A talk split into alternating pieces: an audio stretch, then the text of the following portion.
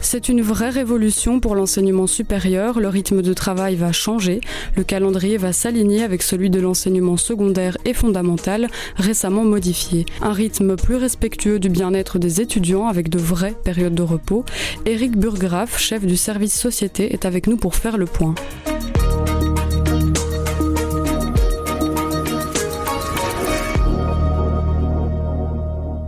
Bonjour Eric. Bonjour, bonjour. Concrètement, qu'est-ce qui va changer? Comment l'année va s'organiser? Il faut regarder l'année qu'une date pivot, la date du dernier lundi du mois d'août. Il y aura un premier quadri de 19 semaines où il y aura évidemment des cours, des TP, donc tout ce qui est activité d'apprentissage. Et il se terminera avant le congé de Noël Nouvel An. Ça, c'est la grosse, grosse nouveauté, c'est que jusqu'à présent, les étudiants depuis des décennies sont en blocus pendant que le monde fait la fête. À partir de cette prochaine réforme, obligatoirement, les étudiants seront en congé, donc ils devront avoir terminé. Ça, c'est le premier quadri. Deuxième quadri recommence assez vite en janvier. Et puis ce quadri se termine de nouveau comme le premier par 4-5 semaines de blocus et d'examen pour que ce soit terminé pour le 15 mai. Alors le 15 mai, autre date pivot, pour les étudiants qui ont engagé les 60 crédits que requiert une année, ils sont en congé. Ils sont en congé jusqu'au dernier dimanche du mois d'août. Pour d'autres étudiants, c'est-à-dire qu'il y a beaucoup de monde, il y a une deuxième session. Et autre nouveauté, la deuxième session ne se tiendra pas au mois d'août, mais se tiendra début juillet. Donc entre le 15 mai et le début juillet, il y aura non plus des cours, mais des activités de remédiation, de révision, d'aide à la réussite, et puis blocus et session d'examen. De telle sorte que, en principe, le 15 juillet, toutes les activités d'apprentissage, de session, de blocus, tout ça est terminé, et ça permet aux étudiants d'avoir six semaines devant eux pour euh, profiter réellement de l'été. Donc une rentrée fin août, de vraies vacances à Noël, et pour ceux qui auraient tout réussi, des vacances de fin mai à fin août. La réforme est à l'initiative de la ministre de l'Enseignement supérieur Valérie Glatini.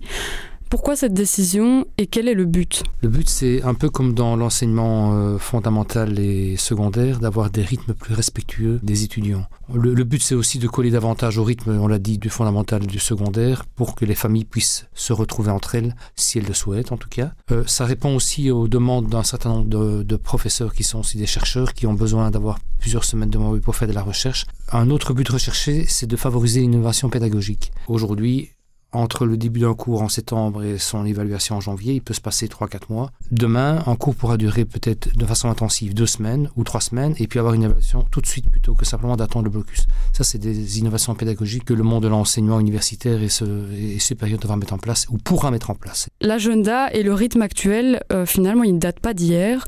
Si on peut améliorer le bien-être étudiant en gardant le même volume d'apprentissage et la même qualité, pourquoi on n'a pas fait ce changement euh, plus tôt?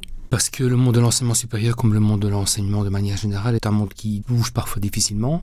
Ce qui a fait bouger l'enseignement supérieur aujourd'hui, c'est le fait que l'enseignement obligatoire a bougé, lui, depuis cette année. Il y a un an, la Miss Glatny a lancé un groupe de travail qui réunit les hautes écoles, les universités, les écoles des arts, la Fédération des étudiants francophones, les mouvements de jeunesse, les mouvements sportifs, pour réfléchir ensemble à ce nouveau calendrier.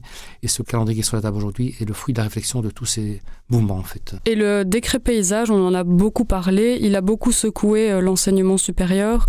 À quel point cette réforme aujourd'hui s'inscrit dans la lignée de ce décret paysage? Ce décret paysage, en tout cas dans sa dernière réforme, veut absolument insister sur la réussite des étudiants. En mettant en place des rythmes qui sont plus respectueux de l'étudiant, la ministre et les mouvements qui sont autour font le pari que tout ça sera bénéfique. Et cette réforme, vous l'avez dit, ne verra pas le jour tout de suite, mais elle a le mérite de soulager les étudiants en tout cas. Merci Eric Burgraff. Avec plaisir.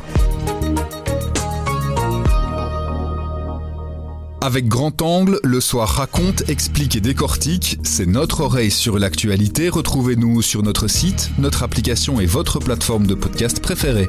À bientôt.